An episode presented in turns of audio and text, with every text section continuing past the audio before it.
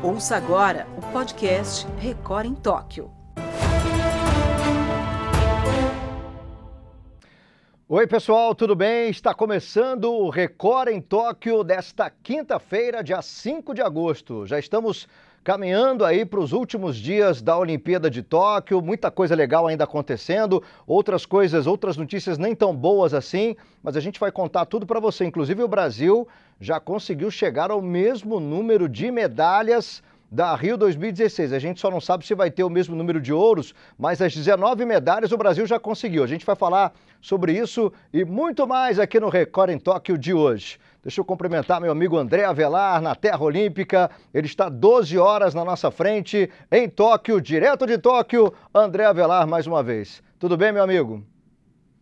Fala Lucas Pereira, fala pessoal ligado no Record em Tóquio, direto do futuro. Faltam três diazinhos só para acabar a Olimpíada, tá? Já aquele gostinho de reta final, aquele sabor de, poxa, queremos mais, mas muito contente, muito feliz de estar aqui com, contando para todos vocês, transmitindo como que é essa campanha brasileira muito, muito embalada e acredito sim que vamos bater o recorde da Rio 2016, tá?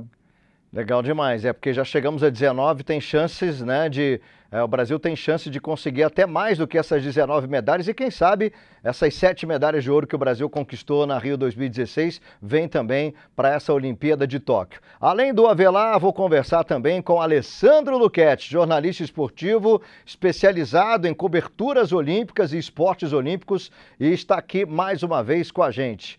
Tudo bem, Luquete? Bom dia, Lucas. Boa noite aí para o André Avelar. É, muito feliz de estar aqui com vocês novamente, né? Último dia. Vamos que vamos aí comentar o Dia Olímpico do Brasil.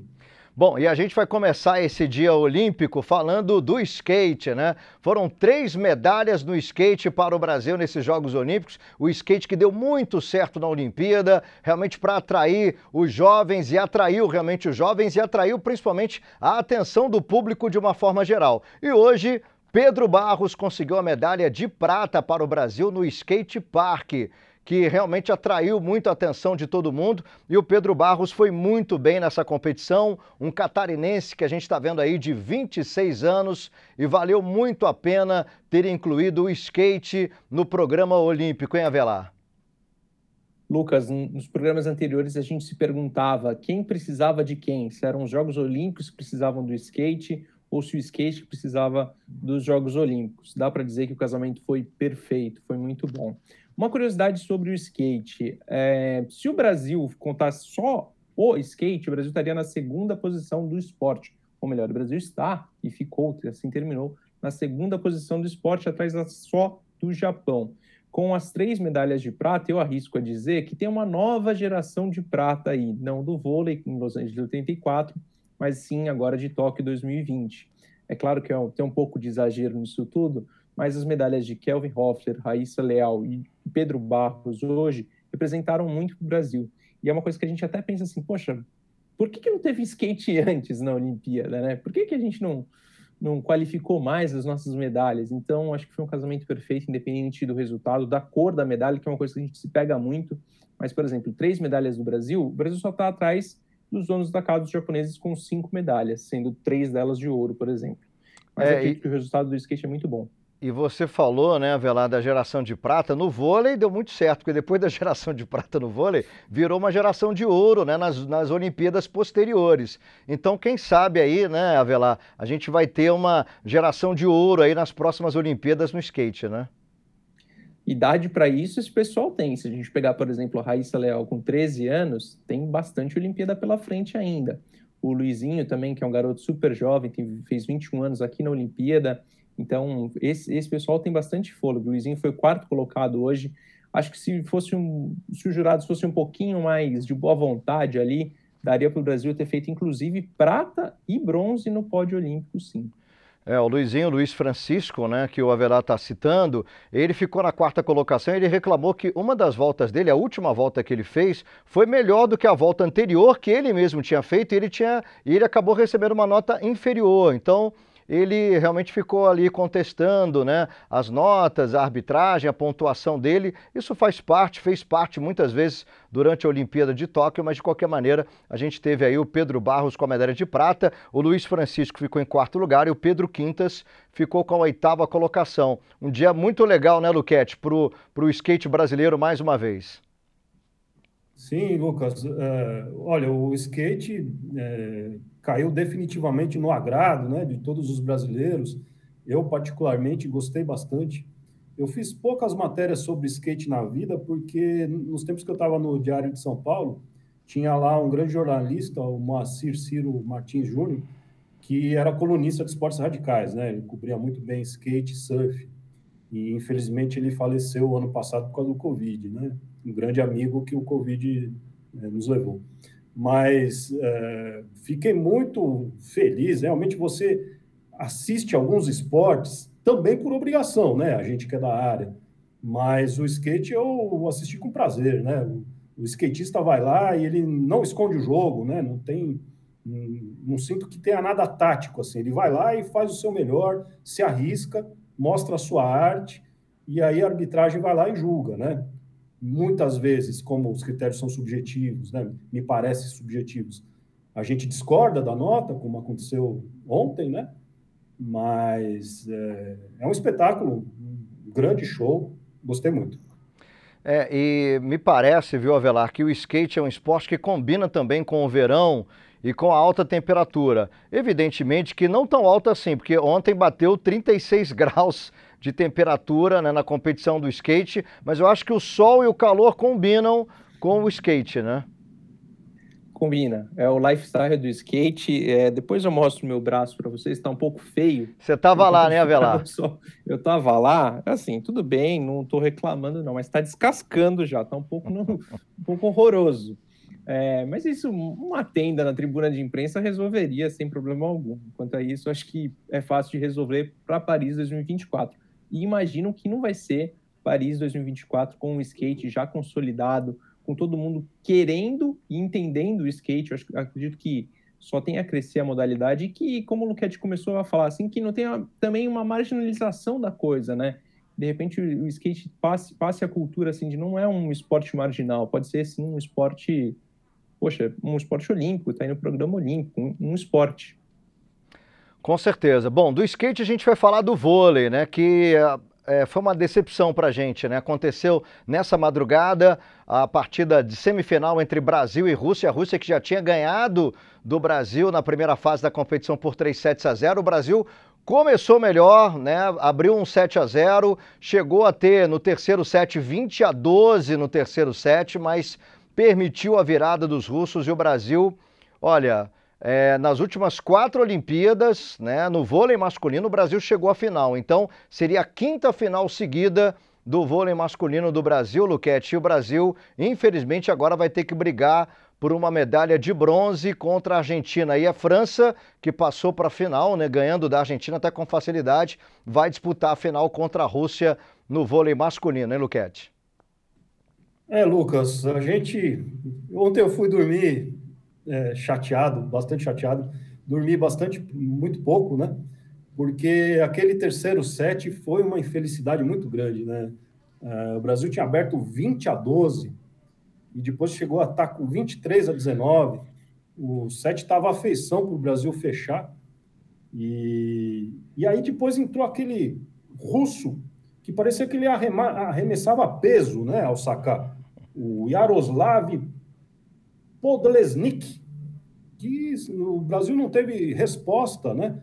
É, de, uh, em outros jogos, o Renan colocava o Maurício Borges, que é um especialista em recepção, e dessa vez ele não acionou o Maurício Borges, eu não entendi direito por quê, não sei se havia esgotado o limite de substituições, mas o Brasil parece que se assustou com aquelas pancadas e não conseguiu reverter aquela situação. E infelizmente deixamos uma oportunidade de e a final olímpica, né? Seria a quinta final olímpica consecutiva, é, escorrer pelas mãos, né? Muito triste. É, em 2004, em Atenas, o Brasil foi campeão olímpico. Depois, 2008 e 2012, o Brasil foi prata. Rio 2016, né, numa grande final, no último dia da Olimpíada, no ginásio do Maracanãzinho, o Brasil voltou a ganhar uma medalha de ouro.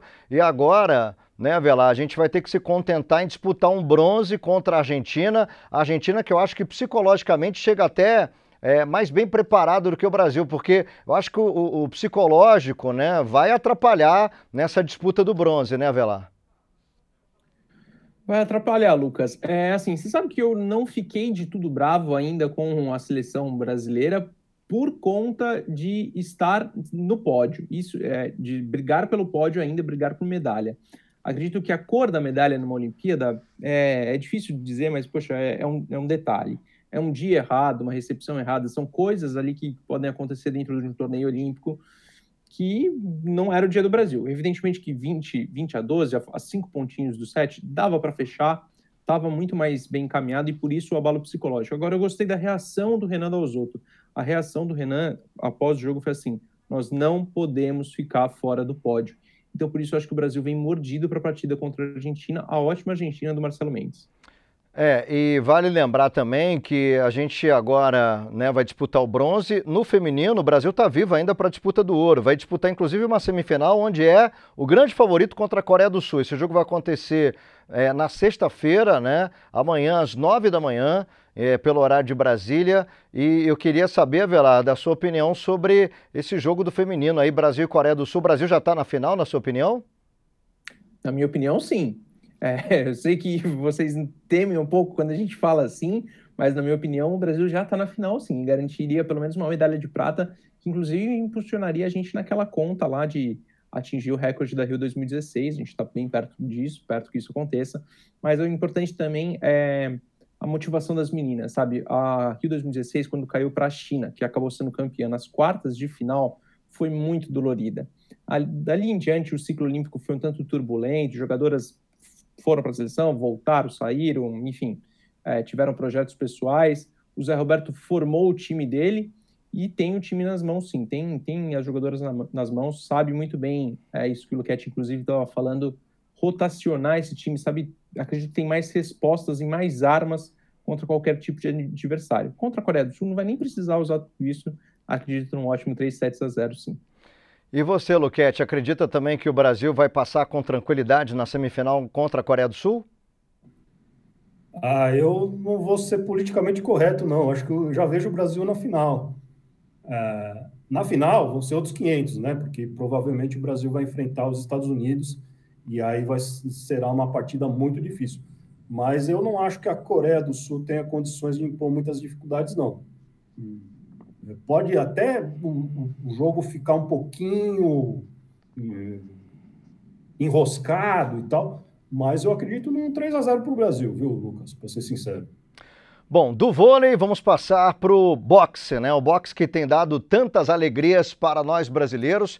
E olha, eu vou te falar uma coisa: a Bia Ferreira tem grandes chances de ganhar uma medalha de ouro para o Brasil. A, a equipe feminina do Brasil tem ganhado muitas medalhas de ouro e vem aí mais um ouro com essa aí, ó, com essa baiana, a Beatriz Ferreira, final olímpica no boxe, ela que é a atual campeã mundial, né, do peso leve, e ela vai enfrentar a Kelly Harrington, né, uma irlandesa nessa final. Do jeito que ela está esbanjando confiança, Velar, eu diria que essa medalha de ouro já está garantida. Claro, a gente tem que ser otimista mesmo. Agora, a Beatriz Ferreira, do jeito que ela está lutando, muito difícil tirar essa medalha de ouro dela.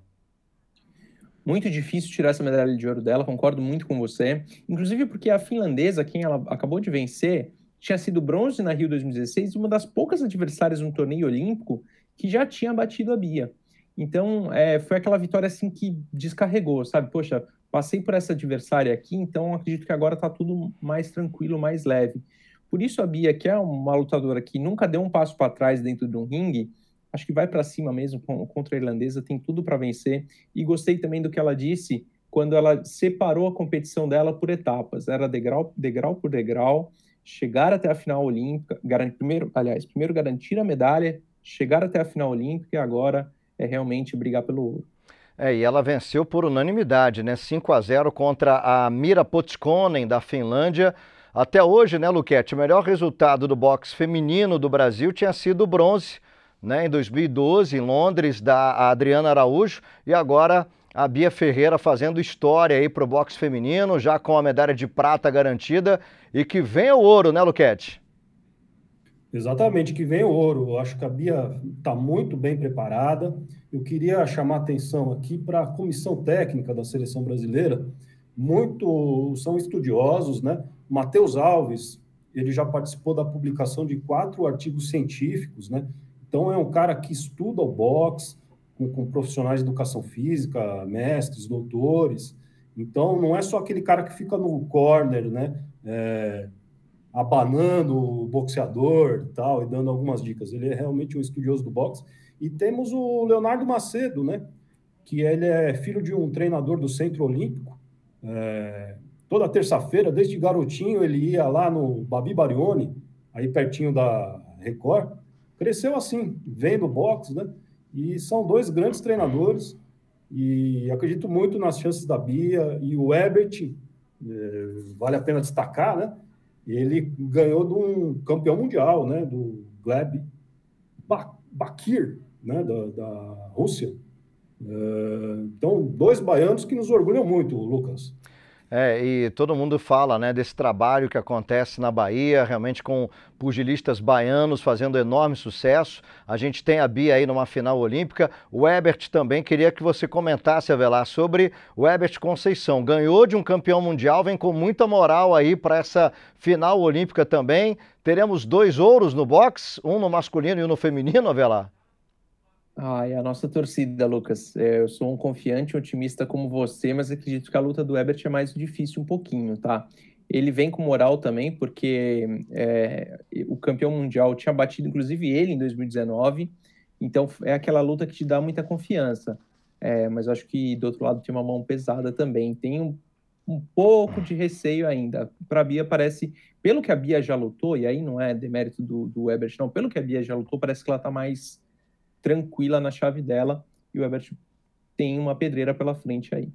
Lembrando que já ficamos aí com uma medalha de bronze com o Abner Teixeira também no boxe, o boxe brilhando realmente nos Jogos Olímpicos de Tóquio. E olha, atenção aí para você que está querendo ver, né, acompanhar essas finais olímpicas do boxe, tanto da Bia como do Ebert, na madrugada de sexta para sábado, 2h45 da manhã, a gente está vendo aí o Ebert Conceição contra Alexander Ziniak, da Ucrânia. Né? Isso na madrugada de sábado, de sexta para sábado. E a luta da Bia acontece na madrugada de sábado para domingo, duas da manhã.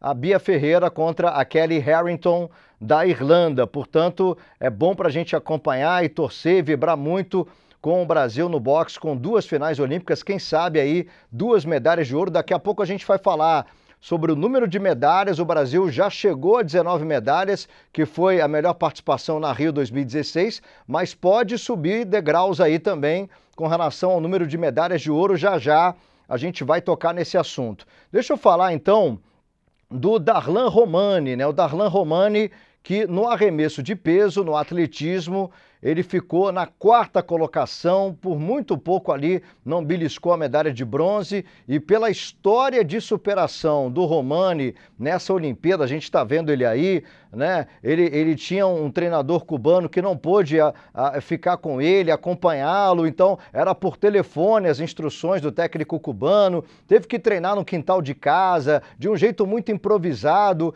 É um guerreiro, eu diria, a filhinha dele inclusive acha que ele é um super-herói. Você também também, Avela, acha que o Darlan Romani, até por, por ele ser muito forte, parece um super-herói de ter chegado a um quarto lugar olímpico aí? Esse cara é um super-herói, sim. É, nessa preparação, nesse ciclo olímpico dele, ele campeão pan-americano em Lima 2019, já tem alguns bons resultados na carreira. Ele operou uma hérnia de disco, uma operação, uma cirurgia para atleta nunca é fácil, arremessando o peso do jeito que ele arremessa, a recuperação é mais difícil, e contraiu a Covid-19 também.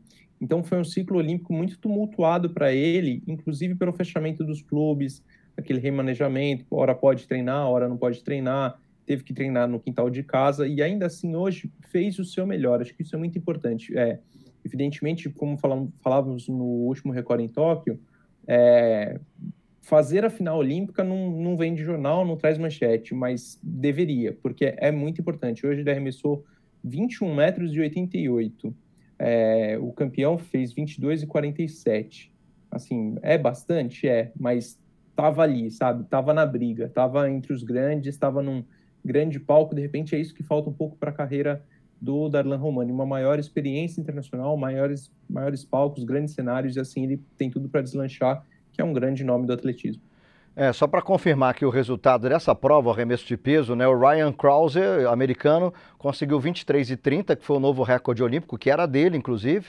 O Joe Kovacs, também americano, ficou com a medalha de prata, 22,65. E o Thomas Walsh, neozelandês, ele fez 22 metros e 47. O Darlan fez 21 metros e 88, quer dizer, ficou a 59 centímetros aí dessa medalha de bronze. Mas é realmente um, guerreiro, o, o Darlan Romano, hein, Luquete?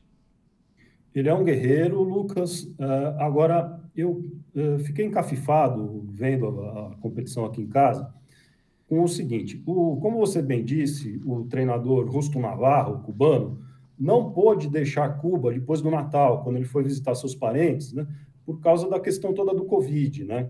Os voos não estavam mais é, podendo sair de Cuba ah, para o Panamá, que seria o, o, trajeto que ele faria. É, havia lá, a CBAT enviou é, como é, dirigente um, o João Paulo Cunha, que ele é treinador de arremessos e lançamentos, ele era o treinador da Elisângela Adriano. Em nenhum momento o Darlan foi lá até a arquibancada, como a gente via outros é, arremessadores, indo lá conversar com os treinadores, pedindo uma orientação, uma dica, e os treinadores corrigem, isso é muito comum, né? Então, o, o Darlan não deve confiar nem um pouco no João Paulo. Será que eles não têm nenhuma afinidade? O João Paulo não poderia é, dar nenhuma orientação? E se o Darlan não reconhece nele capacidade para buscar essa orientação, é, será que a CBAT não poderia enviar um outro treinador de arremessos e lançamentos? Nós não teríamos um único treinador qualificado para poder orientar o Darlan? Então, é lógico, o Darlan é um grande batalhador, já lutou contra muitas dificuldades, né? já arremessou para além de 22 metros, é, foi quarto colocado no Mundial também, mas fica essa dúvida, né? Será que nós não temos um treinador brasileiro capaz de orientá-lo num momento desses? É, esse assunto que você está tocando é importante mesmo, né? Até, e, e você, Velá, que estava, é, que marcou presença no Estádio Olímpico, né? Que é o belíssimo Estádio Olímpico de Tóquio, vendo essas provas de atletismo, ter ali um técnico que converse, a gente viu isso muito também com o Thiago Braz também, né? Com outros atletas, você ter com quem conversar durante uma prova é importante, né? Muito importante. É, quem reclamou disso também foi o Paulo André, ele que depois falou numa pergunta que eu pude fazer para ele, ele falou: "Eu não me permito ficar fora da final, nem que um dia com 80 anos eu tenha que correr essa prova, eu vou correr, vou chegar na final, mas meu técnico faltou aqui. É, o técnico do Paulo André é o pai dele, no caso. Então é o cara que te reconhece no olhar desde sempre, né? É, acredito que além, assim, só o técnico já faria falta, o pai e técnico, então mais falta ainda a gente precisa realmente investigar, entender o que acontecer, perguntar, questionar, porque nem tudo é desculpa da Covid, né? Como, como o Luquete falou, nem tudo é, é a limitação da comissão técnica da Covid. Mas ainda assim, é, o atletismo, saio satisfeito com o atletismo, com as duas medalhas de bronze, com a medalha do Thiago Braz e a medalha do Alisson dos Santos, para mim, foi essa a história da Olimpíada.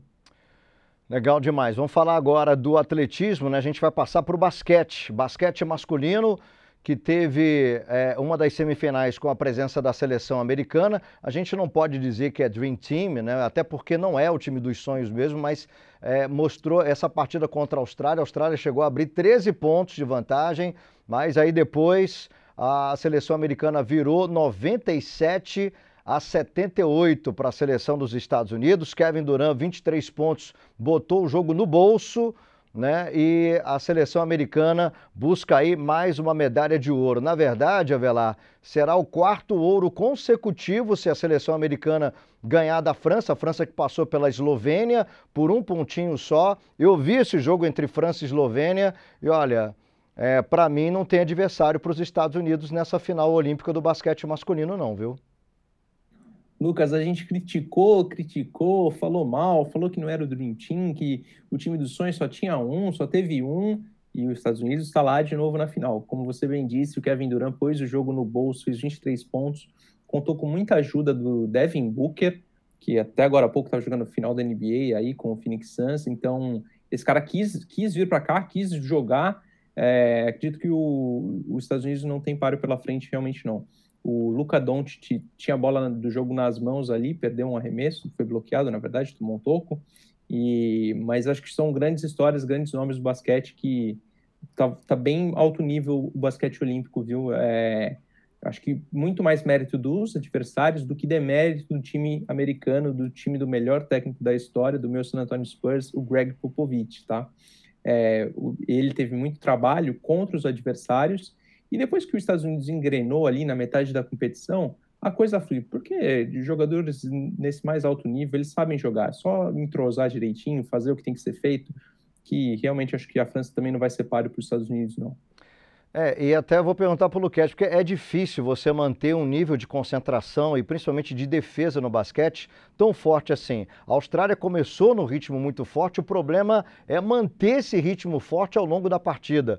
E aí, depois que a Austrália começou a, a perder um pouquinho na parte física, aí a seleção americana jantou a Austrália. A verdade é essa, né, Luquete? Exatamente. É, o Greg Popovich, como disse o Avelar, é um treinador muito capaz, né? É, ele fez alguns ajustes na defesa e, e os Estados Unidos, que chegaram a estar 13 pontos atrás, se não me engano, conseguiram reduzir essa diferença para três apenas, né? E no segundo tempo foram com tudo, né? A partir do terceiro quarto foram com tudo, com muito recurso, né? E eu também acho que a França não vai ser páreo para os Yankees, não. Eu adoro secar os Estados Unidos, né? Fiquei muito feliz em 2004, quando a Argentina foi campeã, e Porto Rico também chegou a ganhar dos Estados Unidos naquela competição, mas dessa vez não vai dar, não. É, e, e olha que os Estados Unidos estão atrás da China no quadro de medalhas, então é muito importante também essa medalha de ouro, até porque é, existe a esperança ainda dos Estados Unidos chegarem ou ultrapassarem a China é, no número de medalhas de ouro né, nesse quadro aí de Tóquio, que tem a China, a China chegou a disparar, agora os Estados Unidos encostaram ali. Tá boa essa briga no quadro de medalhas, lembrando que o jogo né, Estados Unidos e França acontece na sexta-feira, 11h30 da noite, pelo horário brasileiro, né?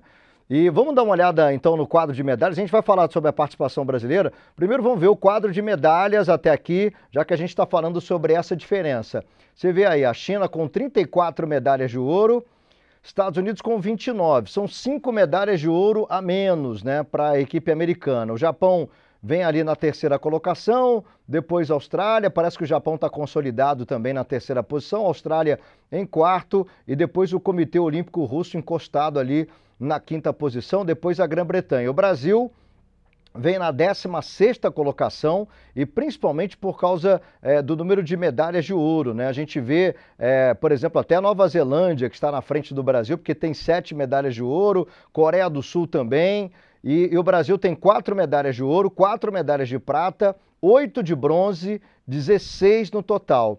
Mas, de qualquer maneira, é sempre bom a gente é, explicar isso aqui, com a medalha garantida no futebol masculino e as duas medalhas garantidas já no boxe, né, tanto no feminino como no masculino, né, Velar? A gente já tem as 19 medalhas da melhor participação brasileira, que foi na última Olimpíada em casa, Rio 2016. Mas podemos chegar, inclusive, se, por exemplo, se o vôlei masculino for medalha de bronze, já é mais uma medalha para a gente contabilizar.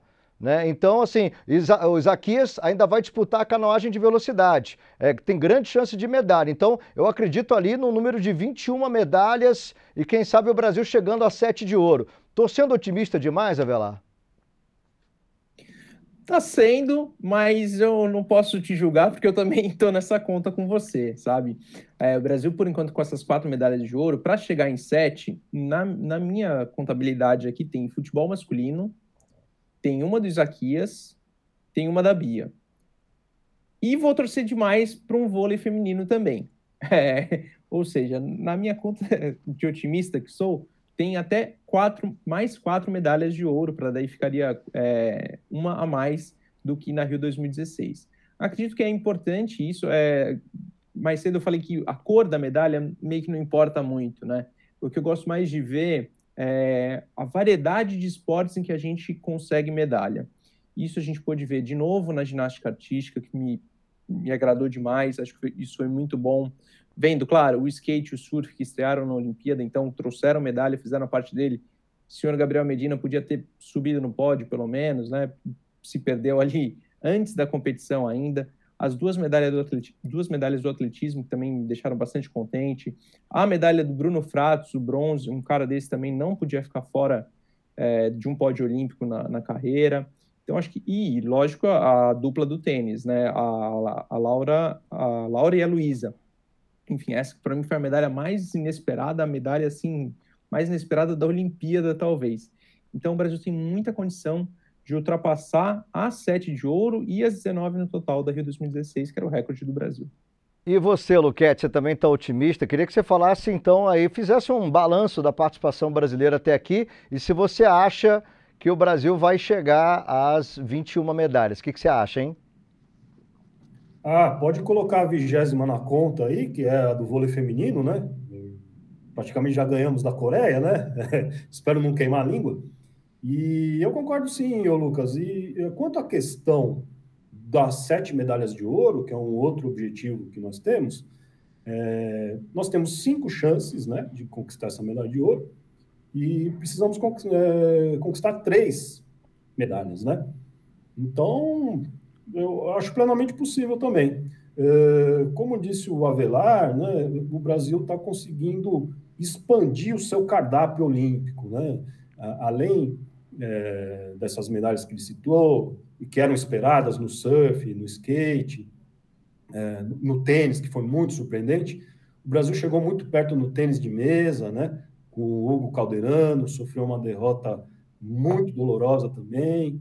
É, e, e, nós já conquistamos medalhas no pentatlo moderno, né? No, em Londres. Então, é, o Brasil, aos poucos, está deixando de ser aquele, aquela delegação grande, mas que só ganhava medalhas na vela, no vôlei, no judô. Está expandindo o seu cardápio olímpico e, diante disso, está se estruturando, né? Está querendo sair daquele patamar mediano e, e, quem sabe, ascender lá entre as 10 potências olímpicas no futuro, né? É, tá, tá interessante de se ver. É, e o nosso companheiro Marcelo Romano, né, sempre atento, ele passou uma informação hoje para mim que é interessante, né? A, agora, nessa Olimpíada de Tóquio, tivemos o recorde do número de países ganhando medalha em Jogos Olímpicos. O recorde anterior era de Pequim, 2008, quando 87 países né, diferentes tinham é, conseguido medalha. E essa madrugada, Burkina Faso e também Granada conseguiram medalha, então tivemos 88 países aí conquistando medalha nos Jogos Olímpicos de Tóquio. Olha, Vela, eu vou te confessar uma coisa, que o Brasil está ali na 16ª colocação, no quadro de medalhas, né? o Brasil está tá brigando ali para ficar entre os 15 primeiros. É, só, é, realmente, a gente tem potências olímpicas na frente do Brasil. O caso da Grã-Bretanha, da Austrália, Alemanha. O que eu não me conformo é a Nova Zelândia, viu? Porque a Nova Zelândia está na frente do Brasil com sete medalhas de ouro, isso eu não me conformo. Agora, de qualquer maneira, dá para perceber que o Brasil continua né, Velar, como uma potência olímpica. aquela, aquele grande resultado da Rio 2016 não foi por acaso. O Brasil continua repetindo bons resultados. Porque muita gente fala, ah, mas aí disputou a Olimpíada em casa, é mais fácil, né? Agora não, agora é uma Olimpíada muito longe de casa que o Brasil está brilhando também. Uma Olimpíada muito longe que o Brasil está brilhando. Acho que é, a gente perdeu, desperdiçou algumas medalhas. É, eu gosto muito de comparar o Brasil com o Canadá, é, que também é ali está é, sempre na briga com a gente e até onde eu tinha visto tinha 15 medalhas no total, uma coisa assim. O Canadá era 14 e, e o Brasil 16 então, acho que e é um comparativo bom dos dois países, inclusive proporcionalmente o tamanho dos dois países, o quanto de atletas trazem para os Jogos Olímpicos, eu acho que é uma, uma, uma boa régua, uma, um bom sarrafo para a gente medir é, a nossa participação. Já há algum tempo, o COB, Comitê Olímpico do Brasil, não faz aquela projeção que já causou muito problema no passado de, olha, queremos tantas medalhas olímpicas. Se não tivermos tantas medalhas olímpicas, vai ser um vexame, nada disso. É, a cor da medalha para a gente pouco importa, o importante é estar tá no pódio e ter esse cardápio variado no esporte, sim. Então o COB não divulgou, não faz essa projeção, mas internamente é sabido que o interessante é passar as medalhas da Rio 2016. Legal, vamos, vamos ver a programação, né? Como é que vai ficar a programação do Brasil agora, a participação brasileira. Claro que o número de eventos é, é, está diminuindo, esse número, né? Mas a gente tem 9h52 da noite, a canoagem velocidade, C1 mil metros com Isaquias Queiroz. Não vai ser o dia da final olímpica do Isaquias, mas ele começa a tentar a classificação para a final olímpica nessa prova de canoagem velocidade. E a gente vai ver aí os outros eventos, né? Que a gente vai ter também. Duas e meia da manhã, a Ieda Guimarães Guimarães disputando o pentátulo moderno, três da manhã os saltos ornamentais, né? Com o Cauã Figueiredo aí na plataforma de 10 metros o masculino, a marcha atlética de 20 quilômetros com a Érica Senna e o vôlei feminino, semifinal, Brasil e Coreia do Sul às nove da manhã, pelo horário de Brasília. A gente já falou sobre esse jogo, Brasil grande favorito, mas tem que confirmar o favoritismo jogando contra a Coreia do Sul para chegar a uma final olímpica no vôlei feminino. O Brasil merece né, uma medalha de ouro no vôlei, já que vôlei de praia, de praia passou em branco, vôlei masculino agora o Brasil só disputa o bronze mesmo, então quem sabe o vôlei feminino vai salvar o vôlei nos Jogos Olímpicos de Tóquio. Deixa eu me despedir do meu amigo André Avelar, que está em Tóquio. Quando acaba o recorde em Tóquio, ele já sabe que é hora de dormir. né, Avelar? Hora do pijama, só cair aqui atrás na cama. Tá acabando a Olimpíada, Lucas. Faltam três diazinhos só, mas ainda tem muita coisa boa para acontecer. Valeu, obrigado. Legal demais. O Avelar que vai estar com a gente é, mais uma vez, claro, amanhã. Até o final da Olimpíada ele vai estar com a gente na Terra Olímpica. Ele que é o enviado especial do R7 em Tóquio. Luquete, obrigado aí pela sua participação, como sempre, brilhante, falando de Olimpíada. É muito bom falar de Olimpíada e o tempo passa voando, né, Luquete? Verdade, Lucas. Vou sentir saudades da, da Olimpíada, vou sentir saudades de vocês, mas o esporte continua aí e a gente vai continuar acompanhando. Legal, obrigado então, Alessandro Luquete, sempre com a gente também, sempre muito atencioso. E olha, assim que terminar a live, né, o Record em Tóquio fica disponível no formato podcast no portal R7. Amanhã tem mais, esse mesmo horário, por volta de meio-dia e 15, pelo horário de Brasília. Forte abraço e a gente se vê. Você ouviu o podcast Record em Tóquio.